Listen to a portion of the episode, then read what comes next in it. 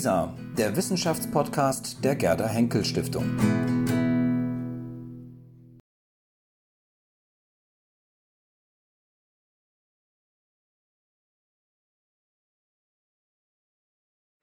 Unser Redner Wolfgang Kitterle hat bei seinen Experimenten tiefste Temperaturen erreicht, die sich nicht mit einem klassischen Thermometer messen lassen und dabei eine faszinierende, vollständig neue Welt entdeckt. Warum kühlen Physiker Materie zu extrem niedrigen Temperaturen? Warum ist es wichtig, Temperaturen zu erreichen, die mehr als eine Milliarde Mal kälter sind als der interstellare Raum? Das wird er uns erklären. In diesem Vortrag beschreibt Wolfgang Ketterle, mit welchen Methoden man Atome auf Nanokelvin Temperaturen abkühlen kann, wie man solche Temperaturen misst, hoffentlich im neuen System, und wie man neue Formen der Materie realisiert und beobachtet. Wolfgang Kitterle ist Physiker, forscht seit 1993 am MIT und hat dort den John D. MacArthur Lehrstuhl für Physik inne. Im Jahr 2001 wurde er gemeinsam mit Eric Cornell und Carl Wyman mit dem Physik-Nobelpreis für die Erzeugung der Bose-Einstein-Kondensation in verdünnten Gasen aus Alkaliatomen und frühe grundsätzliche Studien über die Eigenschaften dieser Kondensate ausgezeichnet. Er war damals einer der jüngsten Nobelpreisträger. Auch er ist im Kuratorium der PDB und damit der Metrologie sehr verbunden. Auch er wurde natürlich vielmals ausgezeichnet. Auch hier verzichte ich äh, auf die Details. Und er wird uns nun in seine Welt einführen. Dankeschön.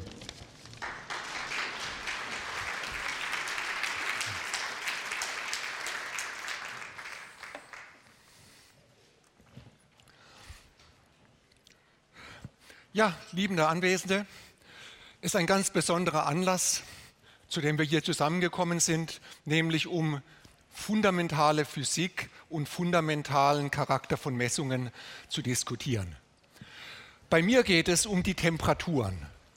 Aber die Temperatur spielt in meinem Vortrag in drei verschiedenen Weisen eine Rolle. Das eine ist, was ist Temperatur und wie misst man Temperatur? Das Zweite ist, dass tiefe Temperaturen genauere Messungen ermöglichen.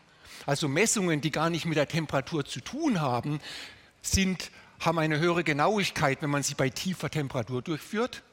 Und schließlich, und das sind, ist eigentlich meine eigene Forschung und meine Entdeckungen, bei tiefen Temperaturen kann man fundamentales Neues entdecken, man kann Phänomene finden, man kann Formen der Materie finden, die bei höheren Temperaturen nicht existieren. Ähm, und natürlich, ich rede über Temperatur und die Messung der Temperatur, weil wir den besonderen Anlass haben, dass am 20. Mai 2019 äh, Temperatur neu definiert ist. Gut, wozu braucht man Atome und Moleküle bei tiefen Temperaturen? Das steht im Mittelpunkt meines Vortrags und was kann man damit machen? Da sollte ich Sie zuerst mal erinnern, wenn ich über kalte Atome rede, kalte Moleküle, wie schnell, wie energiereich sind eigentlich normale Moleküle? Wie schnell bewegen sich Moleküle hier in diesem Raum? Und die Antwort ist mit der Schallgeschwindigkeit. Das definiert die Schallgeschwindigkeit. Und um Ihnen hier nur den Maßstab zu nennen, Sie wissen das vielleicht, als Kind hat man mir gesagt, wenn es wo blitzt und ich möchte wissen, wie weit das Gewitter weg ist, beginn zu zählen. Eins, zwei, drei. Wenn dann der Donner kommt, wie weit ist das Gewitter weg? Ein Kilometer. Drei Sekunden ist ein Kilometer. Und das bedeutet, die Schallgeschwindigkeit ist, ein Kilometer in drei Sekunden.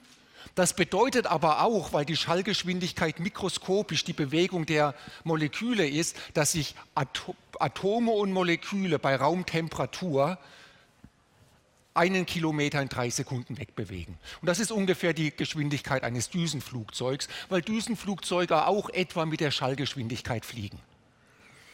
Was bedeutet das für die Messtechnik? Die Zeit ist definiert schon seit langem nicht mehr als ein Pendel, schon seit langem nicht mehr als die Oszillation eines Quarzkristalles. Zeit ist definiert durch die periodische Bewegung innerhalb eines Cäsiumatoms. Aber Cäsiumatome bei normalen Temperaturen bewegen sich so schnell, habe ich Ihnen gerade erklärt, wie ein Düsenflugzeug. Das bedeutet, wenn man die Zeit von einem Cäsiumatom ablesen will, dann muss man ziemlich schnell auf seine Uhr schauen, weil das Atom wie ein Düsenflugzeug durch eine Apparatur fliegt.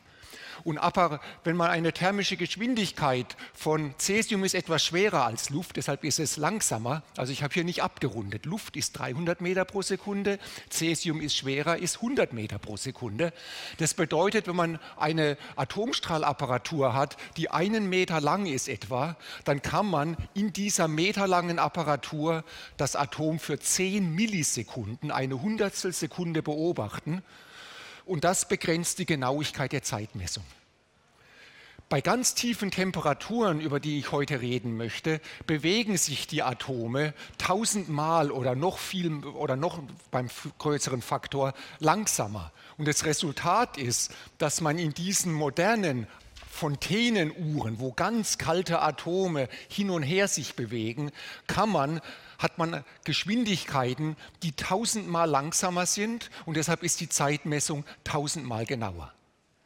Das war eigentlich die Motivation für die Pioniere in meinem Arbeitsgebiet, die begonnen haben, Atome wie Cäsium immer tiefer abzukühlen, weil dann die Messungen genauer werden. Und hier sieht man in Braunschweig in der PTB die äh, primären Atomuhren, die zur Definition zur Realisierung der Sekunde in der Welt beitragen. Auf der linken Seite alte Atomstrahluhren und auf der rechten Seite moderne Fontänenuhren. An der Definition der Zeit hat sich seit 50 Jahren nichts geändert und da wird sich auch im Jahr 2019, in diesem Jahr, nichts ändern. Es ist definiert über die Periode der Hyperfeinstruktur. Das sind irgendwelche Schwingungen zwischen den Kernspin und Elekt zwischen dem Kernspin und dem Elektronenspin äh, innerhalb des Cäsiumatoms.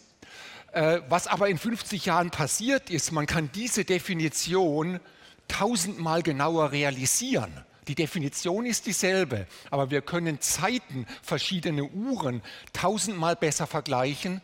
Und einer der Gründe ist, dass wir jetzt viel langsamere Cäsiumatome haben. Aber kalte Atome sind nicht nur, wie die Motivation war, ein Instrument, eine Möglichkeit für bessere Messungen. Bei tiefen Temperaturen kann man immer neue Entdeckungen machen. Und das kann ich anhand von einer Serie von Nobelpreisen charakterisieren. Die moderne Tieftemperaturphysik hat vor etwas mehr als 100 Jahren begonnen mit der Verflüssigung von Helium. Mit flüssigem Helium, das es heute in allen größeren Labors der Welt gibt, hat man die Möglichkeit, Substanzen auf, ein Kelvin, äh, auf etwa ein Kelvin abzukühlen. In dem Moment, wo man die Kelvin-Physik erreicht hatte, wurde eine große Entdeckung gemacht, die Supraleitung. Und das hat dann auch prompt für den für, für, für, denjenigen Heike Kammerling-Onnes, der den Kelvin-Bereich erreicht hat, den Nobelpreis gegeben. Verbesserungen der Kühltechnik haben es dann möglich gemacht, im Millikelvin-Bereich zu messen. Und da wurde auch eine besondere Entdeckung gemacht. Und zwar wurde gezeigt, dass Helium-3 eine ganz besondere Form der äh, Suprafluidität hat. Und das war äußerst wichtig für ein Verständnis der Materie. Der nächste Schritt von Millikelvin sind die Mikrokelvin. Jetzt geht es um Millionstel Kelvin. Das ist die Laserkühlung, das sind die Kühlmethoden, die ich ganz kurz beschreiben werde und die auch eingesetzt werden, um die Cäsiumuhren genauer zu machen.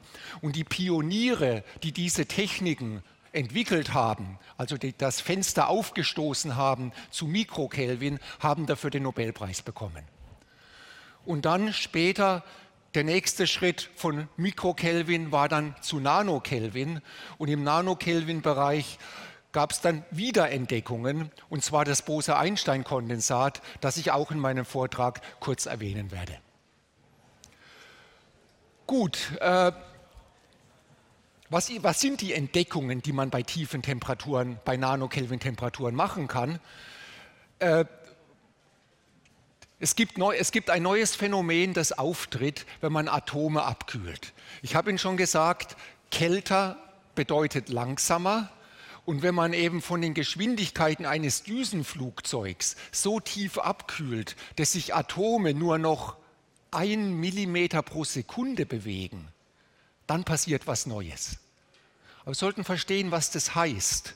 Wenn wir dieses, diesen Raum auf Nanokelvin abkühlen und die Geschwindigkeit der Atome und Moleküle wäre ein Millimeter pro Sekunde, dann würde es bis zum Ende meines Vortrags dauern, bis Sie da hinten das erste Wort hören. Weil die Geschwindigkeit der Atome und Moleküle bestimmt die Schallgeschwindigkeit und bei einem Millimeter pro Sekunde braucht es 1000 Sekunden, 15 Minuten, bis mein Wort ein Meter weit fortschreitet. Es geht also um extreme Bedingungen. Und bei diesen langsamen Bewegungen werden die Atome und Moleküle sich nicht mehr durcheinander bewegen, wie man es von einem Gas gewohnt ist, sondern die Atome marschieren buchstäblich im Gleichschritt. Und das wurde seit 1925 vorhergesagt, aber erst 1995, 70 Jahre später realisiert, nachdem wir die Kühlmethoden entwickelt hatten, um so dicht an den absoluten Nullpunkt herunterzukühlen. Dieses Bildchen zeigt Ihnen, wie Sie sich das vorstellen können. Bei normalen Temperaturen bewegen sich Moleküle durcheinander. So passiert es hier in der Luft, so passiert es in jedem Gas. Es sei denn, man kühlt es so stark ab, dass plötzlich mit einem Phasenübergang sich die Eigenschaften des Systems schlagartig ändern und Atome buchstäblich im Gleichschritt marschieren. Nun gut, das muss ich übersetzen. Im Gleichschritt marschieren bedeutet, dass sich die Atome alle als eine einzige Welle verhalten, dass sie kohärent sind. Äh, und dann müsste man eigentlich das Bild auch modifizieren. Sie sind eine Welle, ist nicht mehr ist komplementär zum Teilchen. Das bedeutet, alle diese Teilchen, die Sie hier so schön individuell sehen können, sind wirklich ausgeschmiert in einer einzigen Wellenfunktion, in einem einzigen Wellenpaket.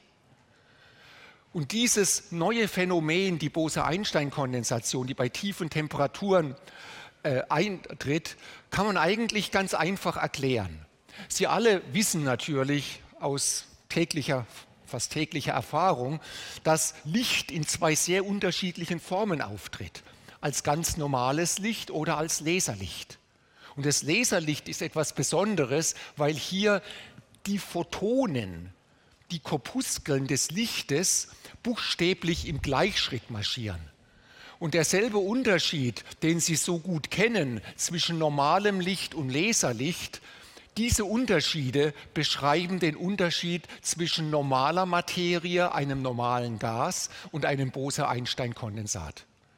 Das heißt, bei dieser neuen Form der Materie, die bei sehr tiefen Temperaturen auftritt, äh, die kann man mit einem Wort beschreiben. Es geht um die Erzeugung von Materie mit den Eigenschaften von Laserlicht. Und diese Eigenschaft ist dann im Wesentlichen die, der Wellencharakter und die Suprafluidität.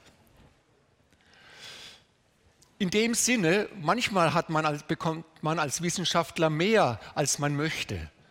Mit dem Wunsch, Atome sehr tief abzukühlen, um Messtechnik zu, zu verbessern, haben wir neue Materialien entdeckt.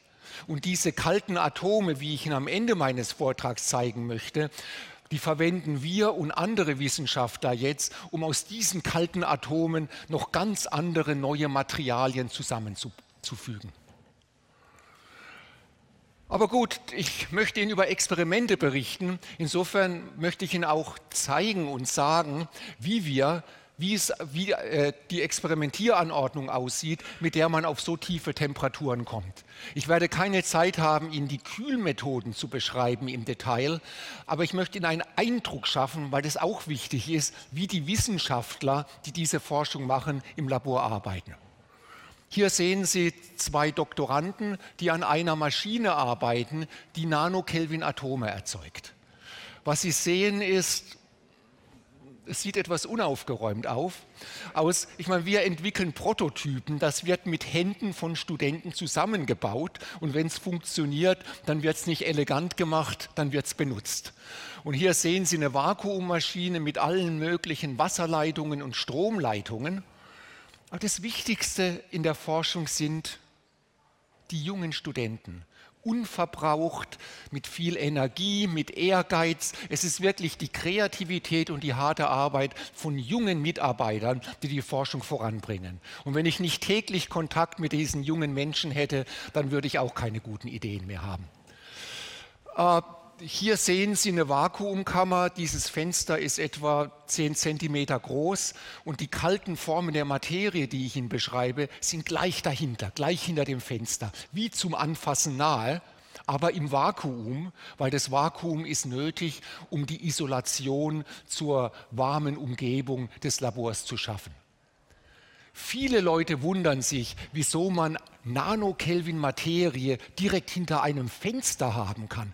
Gibt es da nicht alle mögliche Schwarzkörperstrahlung, die thermische Strahlung des Raumes, über die, die Herr von Klitzing immer wieder beschrieben hat als die Planck'sche Strahlung? Ja, die gibt es, aber die Atome, die wir verwenden, sind zu einem so hohen Grad durchsichtig, transparent für diese Strahlung, dass das für uns kein Problem ist fast alles, was wir, äh, fast alle Schritte, die wir mit den Atomen unternehmen, die Abkühlung, die äh, Kräfte ausüben, die Beobachtung, alles geschieht mit Laserlicht. Deshalb, wenn Sie in eines meiner Labors kommen, sehen Sie eine Laserlightshow. Sie sehen also Laserstrahlen, die überall sind. Und für mich hat es nach wie vor eine fast magische Faszination, in ein Labor zu gehen und zu sehen, wie diese Laserstrahlen sich von Spiegel zu Spiegel, von Optik zu Optik hin und her bewegen und dann am schließlich die Atome kälter machen oder Atome sichtbar machen. Und was Sie hier sehen, sind verschiedene Farben. Gelb ist die Farbe von Natrium. Das kennen Sie vielleicht vom Bunsenbrenner. Wenn man ein Salz in den Bunsenbrenner tut und die Flamme ist gelb, dann weiß man, da ist Natrium drin. Was ist rot? Könnte Rubidium sein, aber das Rot ist schwächer. Das klare Rot kommt von Lithium und das sind zwei der Atome, die wir benutzen, um ultrakalte Materie herzustellen, Natrium und Lithium und das grüne Licht ist für besondere Zwecke. Ich, beschreibe, ich kann Ihnen eigentlich, ich bräuchte den ganzen Vortrag, um Ihnen im Detail die Laserkühlung zu beschreiben, aber im Prinzip ist es ganz einfach. Sie haben warme Materie, Sie bestrahlen sie mit Laserlicht und dann wird die Materie kälter und kälter. Weil Sie es geschafft haben, dass wenn ein Atom Licht absorbiert und wieder emittiert, dass es ein bisschen mehr Energie abstrahlt, als es aufgenommen hat. Die aus, die emittierten Photonen sind etwas energiereicher als die absorbierten. Und da kann ich Ihnen stundenlang erzählen, warum das so ist. Aber es ist so, wenn es funktioniert. Und dann erzielt man ganz kalte Atome, die man hier direkt durch ein Vakuumfenster beobachten kann. Da kann man also reinschauen. Hier haben wir Natriumdampf, wir haben die Laserstrahlen, die genau das machen, was ich Ihnen gerade beschrieben habe. Die Atome strahlen ihre Energie, ihre Bewegungsenergie in Form von Licht ab. Jedes Mal, wenn ein Lichtteilchen absorbiert und emittiert wird, wird das Atom ein bisschen langsam. Und was Sie hier mit bloßem Auge sehen, sind Atome, die tausendmal kälter als der interstellare Raum sind, etwa Millikelvin oder Mikrokelvin. Sie können sich also diese kalten Atome so vorstellen. Äh, wir haben eine große Vakuumkammer und die haben Sie gesehen auf den Bildern zuvor. In der Mitte drin sind ganz, ganz kalte Atome, die wir mit Kühlmethoden, die ich Ihnen nicht im Detail beschrieben habe, bis zum dicht an den absoluten Nullpunkt abgekühlt haben. Und wir müssen verhindern, dass diese Atome mit der Wand in Berührung kommen, weil die Wände sind ja heiß. Deshalb werden die Atome in einem Kasten zusammengehalten, aber dieser Kasten, diese Falle besteht aus elektrischen und magnetischen Feldern. Also Magnet, unsichtbare Magnetfelder be, äh, sind der Behälter für diese kalten Atome. Und dann machen wir seit mehr als zehn Jahren alle möglichen Experimente, in denen wir die, Atom, die Eigenschaften der Atome mit Magnetfeldern, mit Mikrowellen, mit Laserstrahlen verändern und alle möglichen neuen Experimente in der Quantenphysik und auch der fundamentalen Materialphysik machen. Und ich werde Ihnen ein, zwei Beispiele davon zeigen. Aber lassen Sie mich jetzt erstmal auf das Grundsätzliche äh, zu sprechen kommen, nämlich wie misst man das? Wie sieht man das? Weil sehen ist ja oft auch messen. Quantitativ sehen ist messen. Wenn wir also diese Atomwolke sehen wollen, wir können sie nicht anfassen, sie ist zu kalt, die würde sofort sich aufheizen. Wir nehmen Laserlicht und wenn Laserlicht von Atomen gestreut werden, Sie alle wissen, dass Licht von Atomen und Molekülen gestreut werden, denn der Himmel ist blau und nicht schwarz, weil die Luftmoleküle das Sonnenlicht streuen. Und das ist das blaue Licht des Himmels.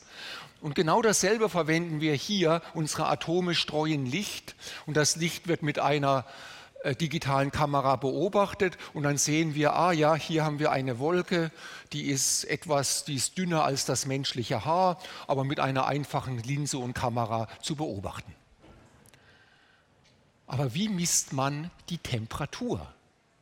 Und jetzt kommen wir wieder auf Messen und Messeinheiten zu reden. Wie misst man Temperatur? Und bevor ich Ihnen das erzähle, sollte ich Ihnen auch erklären, was ist Temperatur? Gut, Temperatur für den Physiker ist schon immer und nicht nur nach der neuen Definition der Einheiten ein Maß für den Energieeinhalt. Je höher die Temperatur, desto mehr Energie steckt in dem System drin.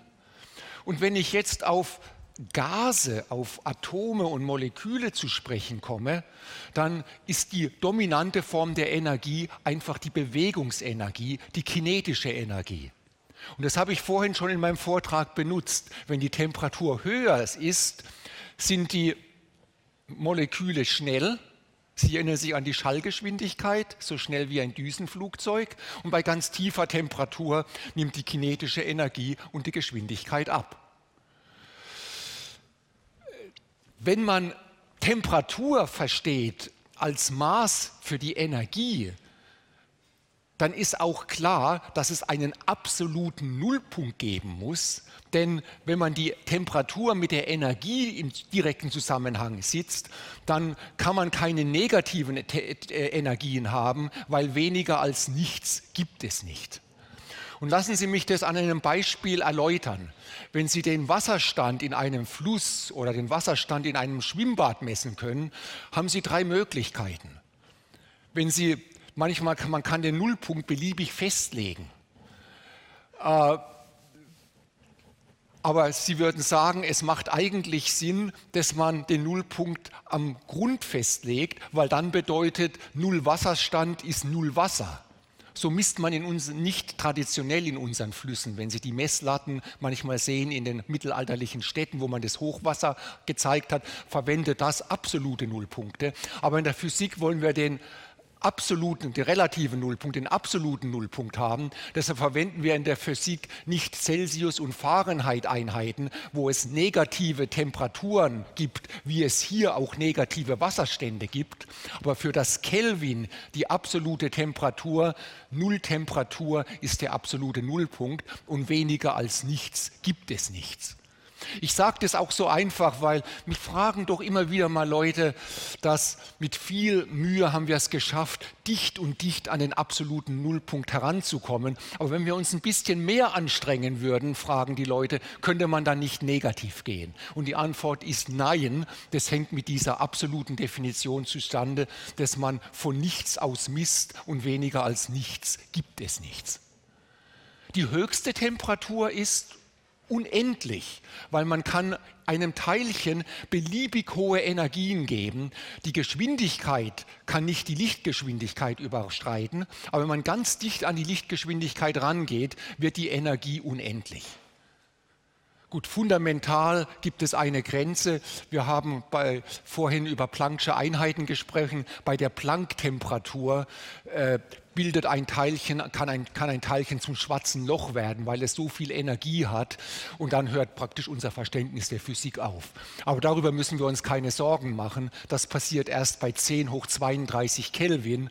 Also die Nachricht oder die Message für Sie ist, die tiefste Temperatur ist null, die höchste Temperatur ist unendlich.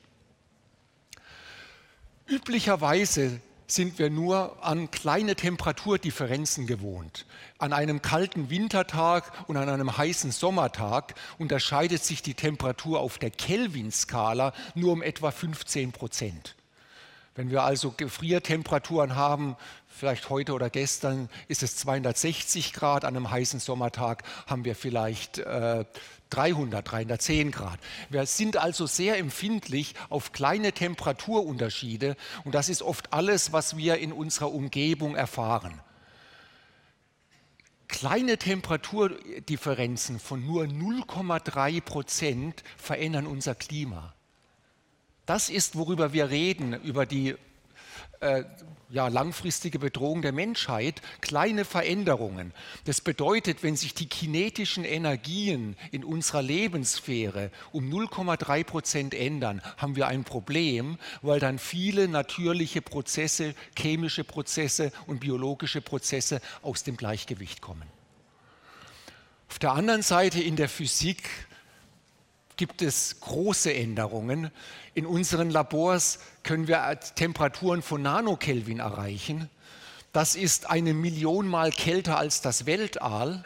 Und auf der absoluten Temperaturskala ist das Weltall 100 Mal kälter als die Temperatur auf der Erde. Das heißt, wir haben hier 100 Millionen Mal tiefere Temperaturen in unseren Labors, als wir es als Zimmertemperatur die tiefste Temperatur, die wir mit kalten Atomen erreicht haben, normalerweise veröffentlichen wir nicht im Guinness Book of Records, aber die haben unsere Veröffentlichung aufgegriffen, war 450 Picokelvin, also sogar etwas weniger als ein Milliardstel Kelvin. So dicht sind wir an den absoluten Nullpunkt herangekommen.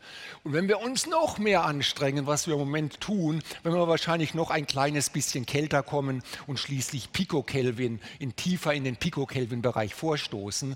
Aber den absoluten Nullpunkt kann man aus fundamentalen Gründen nicht erreichen. Vielleicht sollte ich Ihnen das in zehn Sekunden erklären. Warum kann man den absoluten Nullpunkt nicht erreichen? Gut, wenn wir, ich kann es Ihnen am Beispiel der Atomkühlung erzählen, die Atome werden immer kälter, die bewegen sich immer langsamer. Und äh, alle Transport, ich habe über die Schallgeschwindigkeit, alles wird langsamer. Das heißt, wenn Sie eine Probe haben und sie wird kälter, der, nächst, sie haben, der nächste Kühlschritt muss noch langsamer erfolgen, weil ja die Kühlung, Sie müssen ja die Energie heraustransportieren aus der Probe. Der nächste Schritt muss wieder länger dauern. Also jedes Mal, wenn Sie einen Faktor 100 abkühlen, verlangsamt sich die Geschwindigkeit der Atome um einen Faktor 10. Das heißt, jeder Faktor 100 dauert zehnmal länger. Und, und, das bedeutet, Sie können nie Null erreichen, weil die absolute Nulltemperatur unendlich lange brauchen würde, um zu kühlen. Und das ist im dritten Hauptsatz der Wärmelehre zusammengefasst, das Nernste Theorem, das sagt, aus fundamentalen Gründen lässt sich der absolute Nullpunkt nicht erreichen, aber man kann mit viel Aufwand und mit viel Geduld beliebig nahe kommen. Gut, äh, seit 50 Jahren war die Einheit der Temperatur nicht, wie ich Ihnen erzählt habe, ein Maß für die Energie, sondern wurde definiert durch den Schmelzpunkt oder genauer durch den Trippelpunkt von Wasser bei 0,01 Grad Celsius. Das war der Fixpunkt, der Ankerpunkt der Temperaturskala. Wir in der Physik haben schon immer Energie gemessen und das in Temperatur umgerechnet, aber jetzt ist das auch offiziell und äh, gemäß der Definition von der Temperatur.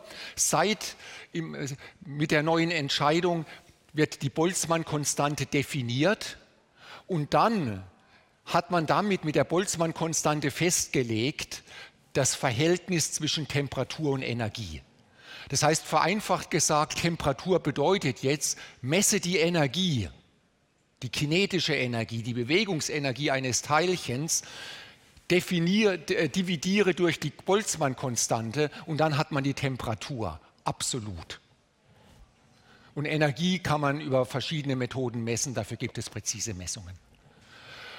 Äh, ich möchte erwähnen, dass die Definition der Boltzmann-Konstante, die jetzt eben dann die Boltzmann-Konstante, bevor man sie definieren konnte, musste man sie erstmal genau messen. Denn man will ja nicht etwas definieren, was nicht genau bestimmt ist, sonst hat man Probleme. Und eine der genauesten Messungen der Boltzmann-Konstante, die die Grundlage geliefert hat für die Definition, wurde in Braunschweig durchgeführt an dieser Apparatur. Okay, nach dieser etwas kurz eine Einführung, was ist Temperatur, wie ist Temperatur definiert und wie misst man Temperatur, möchte ich Ihnen jetzt zeigen, wie wir Temperaturen am absoluten Nullpunkt messen. Sie wissen, Temperatur ist ein Maß für die Energie und die Energie von Gasen ist Bewegungsenergie, kinetische Energie. Das heißt, wenn wir diese kalten Atome in dem Behälter haben und den Behälter ausschalten, das kann man machen, wenn der Behälter aus elektrischen und magnetischen Feldern besteht. Man schaltet einfach die elektrischen und magnetischen Felder aus, dann werden sich die Atome ausdehnen mit ihrer kinetischen Energie. Nichts mehr hält sie zurück. Und man kann dann mit einem Laserstrahl Licht streuen, da gibt es den Schatten und der Schatten der Atome wird mit einer digitalen Kamera abgebildet. Damit messen wir Temperatur, absolut. Denn wenn wir diese Wolke sehen, wir haben der Wolke eine gewisse Zeit gegeben, sich auszudehnen. Und deshalb ist die Geschwindigkeit der Atome der Radius der Wolke dividiert durch die Flugzeit. Und den Radius der Wolke messen wir mit unserer Kamera. Damit bestimmen wir die, die kinetische Energie. Und da die Boltzmann-Konstante bis zum 20. Mai sehr gut bekannt ist, nach dem 20. Mai definiert ist. Damit haben wir die Temperatur gemessen, ohne jeden Eichprozess im Nanokelvin-Bereich. Gut, ich möchte Ihnen jetzt zeigen, wie sich die Temperatur verändert. Wir haben eine kalte Atomwolke und in dem, was wir machen, ich möchte Ihnen eigentlich genau erklären. Äh, wir haben diese Vakuumkammer wir haben elektrische und magnetische Felder und hier ist eine Atomwolke. Und wir kühlen die Atomwolke ab mit Laser- und Verdampfungskühlung, was ich Ihnen nicht genau beschrieben habe. Und dann messen wir die Temperatur, indem sich die Atome ausdehnen und wir ein solches Bild nehmen. Diese Atome, okay, die haben ihre Arbeit gemacht, unsere Pumpen pumpen sie aus der Vakuumkammer raus, aber dann, zehn Sekunden später, haben wir die nächste Atomwolke präpariert, aber diesmal kühlen wir sie ein bisschen stärker ab. Wie sieht dann das Bild aus? Ein bisschen kleiner, weil bei kälterer Temperatur hat sich die Geschwindigkeit der Atome verlangsamt. Und was ich Ihnen jetzt zeigen möchte, sind eine Serie von Bildern von Atomwolken, wo wir sukzessive die Temperatur verringert haben.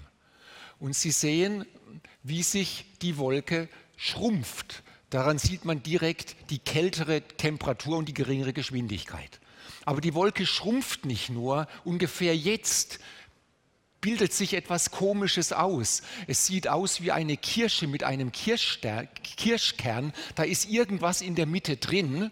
Und das, was drin ist, ist nicht rund, sondern ist ellipsenförmig. Lassen Sie mich es nochmal zeigen und dann erkläre ich es Ihnen. Also alles wird kälter. Wir sind schon im Nanokelvin-Bereich und es wird kälter und kälter. Und plötzlich bildet sich in der Mitte etwas aus, was noch kälter ist, weil äh, es dehnt sich fast überhaupt nicht mehr aus und es ist nicht mehr rund. Und was das ist, war das Bose-Einstein-Kondensat. Diese Ellipse, das sind die blauen Teilchen, die im Gleichschritt marschieren. Lassen Sie mich das erklären. Sie haben diese Wolke gesehen, die sich ausdehnt. Aber dann der Schatten in der Mitte war schwarz und dicht und hat sich fast nicht mehr ausgedehnt. Das bedeutet, das war entweder noch kälter oder hat noch weniger Energie gehabt. Und das war in dem Sinne ein reiner Quantenzustand von diesen Atomen, die im Gleichschritt marschieren.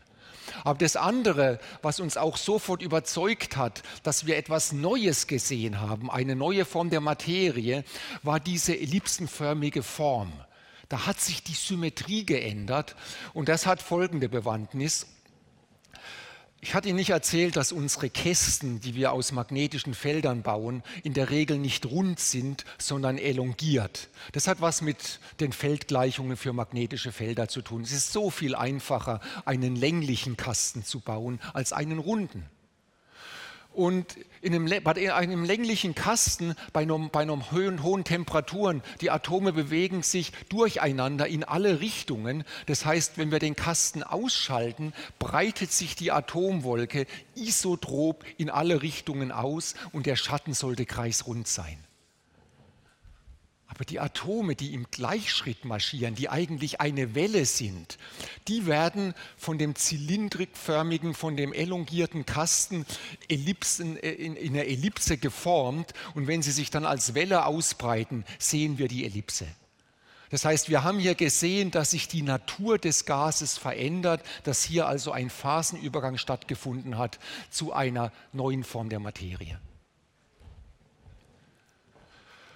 Okay, das war der Teil meines Vortrags, wo ich Ihnen den Temperaturbegriff erläutern wollte, Ihnen auch einen Eindruck verschaffen wollte, wie Temperatur in unserer täglichen Welt kleine Änderungen im Zusammenhang stehen mit den Riesenänderungen, die wir in der Physik machen und wie wir auch in der Temperaturmessung direkt auf Energie zurückgreifen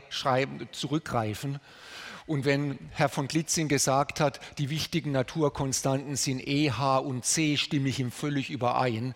Dass die Temperatur ist völlig überflüssig im Prinzip. Man könnte Temperatur einfach über Energie messen und wir würden halt sagen, ja, wie heiß ist es heute? Äh, und dann würden wir sagen, so und so viele Joule oder was, was halt die kinetische Energie von dem Gas ist und jeder wird es verstehen. Aber wir haben uns so an Temperaturgrade gewöhnt, dass wir das als Einheit weit, äh, weiter behalten wollen. Und wenn wir eine Einheit weiter behalten wollen, dann muss man sie definieren und deshalb brauchen wir die Boltzmann-Konstante. Aber in dem Sinne ist es für die Physik nicht fundamental. Wir können, könnten völlig glücklich nur mit Energien leben. Okay, in, meinem nächsten, in dem nächsten Teil der Vortrag wollte ich Ihnen jetzt eine Eigenschaft der Bose-Einstein-Kondensate zeigen, dass sie sich als, dass diese Atome Wellen sind, aber dann wieder zurückkommen zur Messtechnik, dass man mit diesen atomaren Wellen ganz präzise Messungen machen kann. Und dann zeige ich Ihnen am Ende noch eine neue Form der Materie, die wir erst vor einem guten Jahr entdeckt haben. Okay, äh, um auf dieses Bild zurückzukommen, ich habe gesagt, die Teilchen marschieren im Gleichschritt. Bisher habe ich Ihnen nur gezeigt, dass diese blauen Teilchen ellipsenförmig sind und einen ganz schwarzen Schatten bilden, der sich fast nicht mehr ausdehnt. Das heißt, sie sind sehr, sehr kalt. Aber jetzt möchte ich Ihnen zeigen, dass sie wirklich eine Welle sind. Wie zeigt man das? Gut, da also, oder dass sie im Gleichschritt marschieren. In der Physik heißt im Gleichschritt marschieren, sie sind eine kohärente Welle. Wie zeigt man, dass etwas eine kohärente Welle ist? Lassen Sie mich erstmal ein Beispiel erläutern, wo, man, wo keine Welle da ist, und das ist mit roter Farbe. Wenn man einen Farbbeutel auf eine weiße Wand wirft, macht man einen roten Fleck. Wenn man zwei Farbbeutel an die Wand wirft, dann sieht man, wo die zwei Farbflecken sich überlagern, rote Farbe und rote Farbe gibt dunklere rote Farbe. Ganz einfach. Wenn man allerdings jetzt Laserlicht nimmt, einen roten Laserstrahl, der kohärent ist, der eine einzige Welle ist, sieht man etwas ganz anderes. Man sieht hier ein Interferenzmuster, ein Streifenmuster, hell, dunkel, hell, dunkel, weil Licht und Licht kann Dunkelheit ergeben, wenn die zwei elektrischen Felder des elektrischen Lichtes gegenläufig sind. Plus und Minus gibt Null. Es kann natürlich auch helleres Licht geben, wenn Plus und Plus sich konstruktiv aufaddiert. Aber die Eigenschaft einer Welle ist, dass es diese Interferenzmuster gibt und dass es die Möglichkeit gibt, dass zwei Wellen, Licht und Licht, sich auslöschen. Bei Farbe geht es nicht. Rote Farbe und rote Farbe gibt nicht eine weiße Wand. Aber bei Licht ginge das. Mit Wasserwellen geht es natürlich auch. Wenn man zwei Steine in die Spree wirft, dann kriegt man Kugelwellen. Und hier, wo sich die Kugelwellen überlagern, tritt eine Stehwelle auf. Und die Stehwelle hat Knoten, Knoten der Bewegung. Was man also hier sieht, ist, Bewegung und Bewegung kann sich zum Stillstand führen, weil positive und negative Geschwindigkeiten sich gegenseitig aufheben. Und genau dasselbe wollen wir jetzt mit atomaren Wellen machen. Und Sie sehen schon, man braucht zwei Laserstrahlen, zwei Farbbeutel, zwei Steine. Wir brauchen also zwei Bose-Einstein-Kondensate. Und deshalb haben wir auch in dem einen Bildchen, was ich Ihnen gezeigt habe, grünes Licht verwendet. Mit einem grünen Laserstrahl können wir buchstäblich eines dieser Kondensate in zwei Kondensate zerschneiden. Und jetzt haben wir zwei Kondensate. Wir schalten alles aus. Die fallen fast wie ein Stein, aber aufgrund von atomarer Abstoßung bewegen sie sich auch etwas ineinander. Und jetzt können wir wieder mit einem Laserstrahl das Schattenbild der Schatten dieser zwei Atomwolke beobachten. Und die Frage ist, sieht der Schatten so aus, wie was ich Ihnen mit den zwei Farbbeuteln gezeigt habe, oder sieht er aus wie mit Laserstrahlen? Und das ist, was wir beobachtet haben. Also es sieht hier ein bisschen Rauschen, weil wir, alles ist so kalt und wir, die Atome sind empfindlich, wir können nicht viel Licht sehen, aber das ist praktisch unser Laserstrahl. Und hier sehen Sie den Schatten der Atomwolke, aber der Schatten sieht aus wie ein Zebrastreifen dunkelhell, dunkelhell, dunkelhell. Das ist aber keine Interferenz vom Licht, das ist die Interferenz von zwei Atomwolken. Dort, wo man Licht sieht, wo kein Schatten ist, da sind keine Atome. Was Sie also hier sehen, ist, dass Atome und Atome kann Vakuum geben, nichts geben, genauso in genau derselben Weise wie Licht und Licht Dunkelheit ergeben kann. Und das haben wir hier sehr klar nachgewiesen. Das war eine fundamentale Entdeckung, die Wellennatur der Materie dieser Atome so direkt zu sehen. Aber diese Interferenz von Atomen, diese Wellencharakter der Atome hat auch direkte Bedeutung für Präzisionsmessung. Dieses Schatten, diese Position der Streifen ist wahnsinnig empfindlich auf die genaue Bewegung der Atome. Der, der, Streifenmuster hängt, ist auch gegeben durch die de Broglie-Wellenlänge und die de Broglie-Wellenlänge hängt äh, direkt von der Geschwindigkeit zusammen. Wenn sich also die Atome ihre Geschwindigkeit ändern, ändert sich das Streifenmuster. Es ist sogar so, wenn sie ihre Phase ändern, ändert es sich auch. Und damit hat man eine ganz, ganz empfindliche Möglichkeit, Beschleunigungen zu messen. Und heute wird Interferenz von Atomen eingesetzt, um die Erdbeschleunigung zu messen, die Gravitationskonstante zu bestimmen, die Feinstrukturkonstante zu, zu bestimmen oder auch indem man Atome fallen lässt und auf die Interferenz anschaut, ist Navigation ohne GPS möglich. Zumindest im Militärbereich für äh, Schiffe und äh, größere Geräte. Äh, darauf kann ich jetzt eingehen. Äh, gut, äh, ich habe Ihnen also erläutert, wie wir zu tiefen Temperaturen vorstoßen. Ich habe den Zusammenhang mit Messtechnik und Metrologie erläutert. Und ganz am Ende möchte ich Ihnen noch was Neues zeigen, nämlich wie man bei tiefen Temperaturen neue Entdeckungen und Materialien mach, äh, synthetisieren kann. Der Ausgangspunkt für sehr viele unserer jetzigen Forschungsarbeiten und auch in anderen Labors in der Welt ist, dass es wir verstehen viele Materialien, die auch große Bedeutung haben, nicht vollständig. Zum Beispiel Hochtemperatur-Supraleiter sind kompliziert und nicht voll verstanden. Und es trifft für größere Klassen von Materialien zu. Weil Natur ist kompliziert und Materie kann manchmal einfach sein, aber ist oft auch kompliziert. Und manchmal ist die Komplexität der Grund, warum Materie ganz spezielle Eigenschaften hat. Und ich denke, wir bewegen uns in der Physik mehr und mehr in der Richtung von Quantenmaterialien, wo wir die Komplexität der Quantenmechanik wirklich dafür ausnutzen wollen, um neuartige Materialien zu haben. Ist aber schwer zu verstehen. Und in der Physik, wenn man etwas Schwieriges verstehen möchte, dann versucht man die Komplexität Schritt für Schritt aufzubauen. Man beginnt in der theoretischen Physik mit einfachen Gleichungen und tut dann stärkere Wechselwirkungen, andere Kräfte. Man fügt Dinge hinzu, Schritt bei Schritt und versucht jeden Schritt zu testen. Das kann man mit Materialien nicht machen. In die Theorie beschreibt zum Beispiel ein Metall als nicht wechselwirkende Elektronen in einer einfachen Theorie.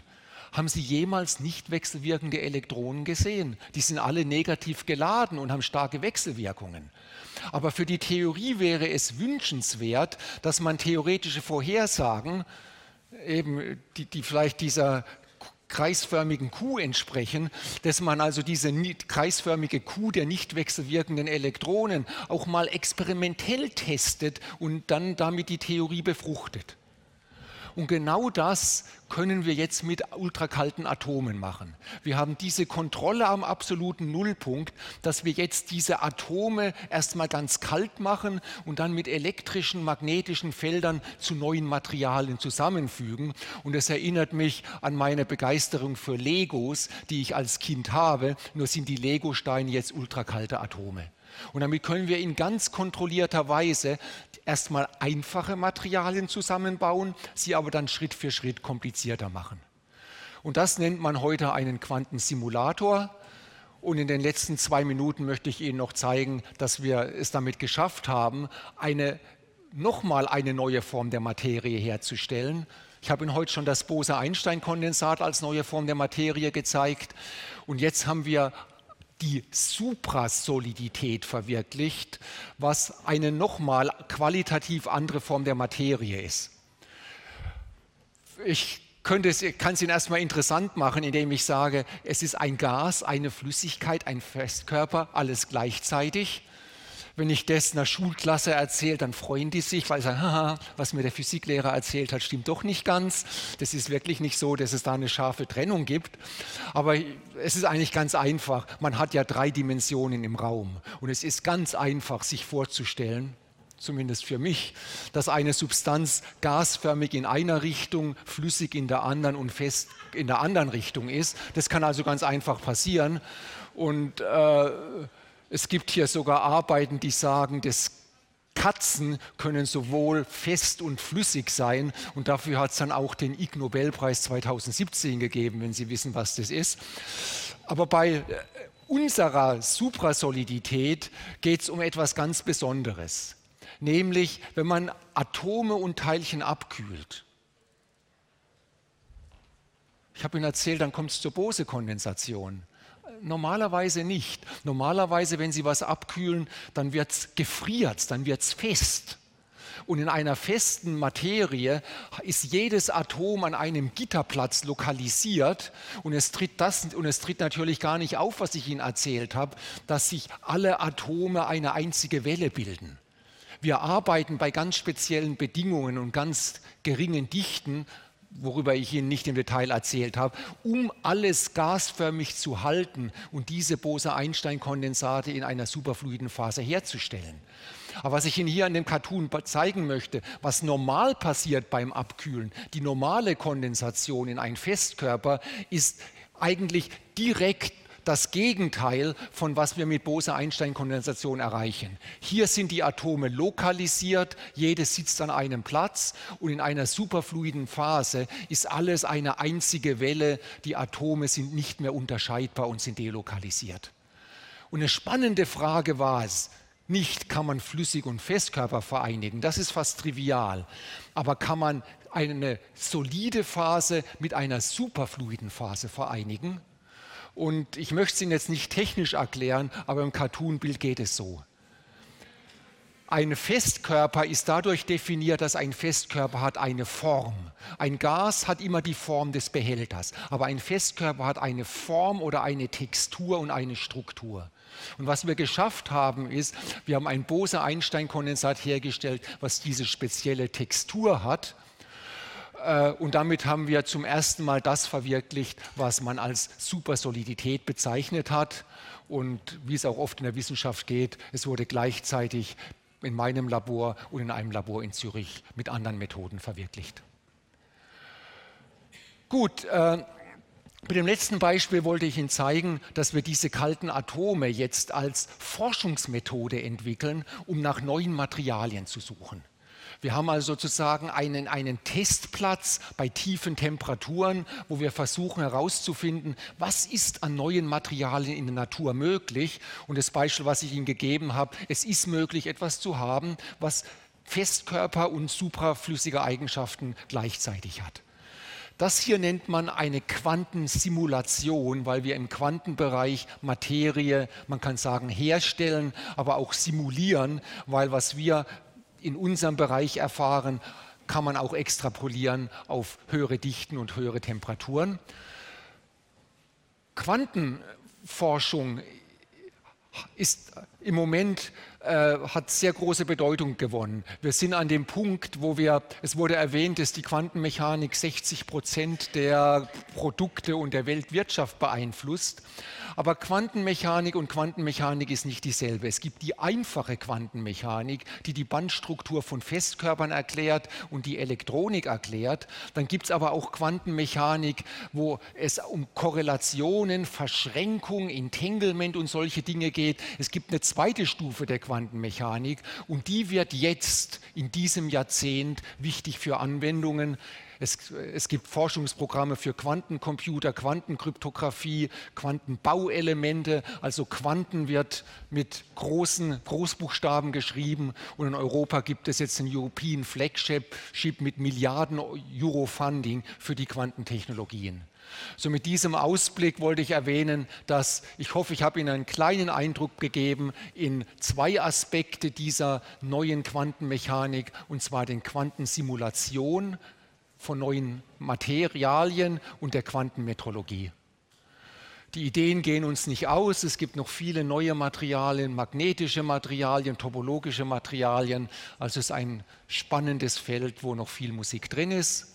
Und ich danke Ihnen für Ihre Aufmerksamkeit.